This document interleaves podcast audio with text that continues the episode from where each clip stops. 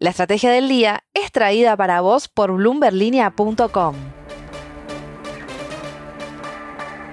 Muy buenos días, soy Francisco Aldaya, editor de bloomberglinea.com en Argentina y hoy te voy a contar las tres noticias más importantes para que arranques tu día. No te olvides de darle clic al botón para seguir a este podcast y de activar las notificaciones. Lo que tenés que saber. 1.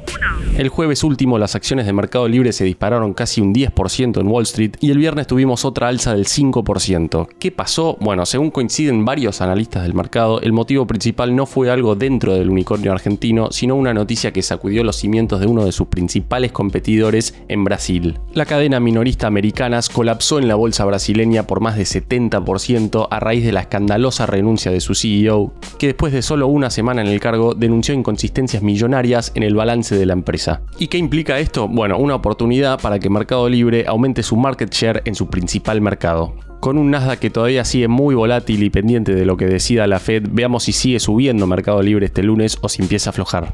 2. Los inversores se están poniendo bullish no solamente con el Merval, sino también con los bonos en dólares.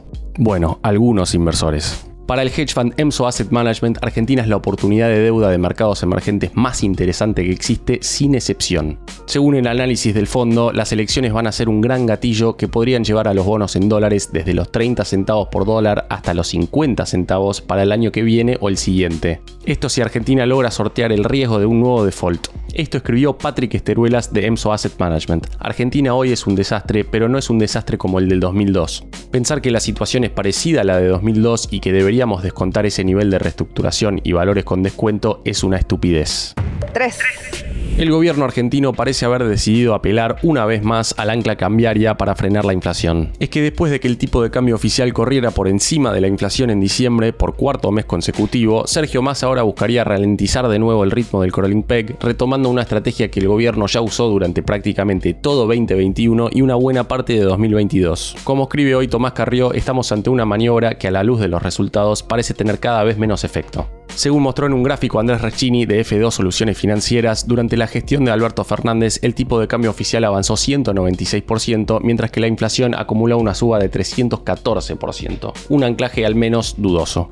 Antes de la agenda de la semana, veamos rápidamente cómo van a abrir los mercados este lunes. El S&P Merval siguió de racha el viernes con una suba del 3,4%. Fue una jornada bien verde para las acciones argentinas en Wall Street, con subas de hasta 7,1% para IPF y solo 3 bajas de hasta 2,4% para Denor. El dólar blue quedó en un récord de 370 pesos, el MEP en 341 y el contado con liqui en torno a los 351 pesos. La frase del día. Antes de irnos, escuchemos lo que dijo el viernes Alberto Fernández, que culpó a Macri por una parte importante de la inflación que vemos hoy. Arreglar el problema de la inflación va a llevar mucho tiempo, no solo por lo que dejó Macri, sino que se hizo también difícil por algo muy parecido a Macri, que fue la pandemia y luego la guerra, que llevó a los precios del mundo por las nubes. Veremos qué pasa este 2023 tras el récord de tres décadas del 2022. Esto fue un nuevo capítulo de la Estrategia del Día Argentina. Yo soy Francisco Aldaya, editor de Bloomberg Línea, y me podés seguir en Twitter en arroba franaldaya. No se olviden de darle clic al botón para seguir a este podcast y a la campanita para que se enteren al instante cada vez que sale un capítulo de lunes a viernes. Espero que tengas una gran jornada productiva. Esto fue La Estrategia del Día Argentina, escrito y narrado por Francisco Aldaya. Producido por Arturo Luna y Daniel Hernández. Que tengas un día muy productivo.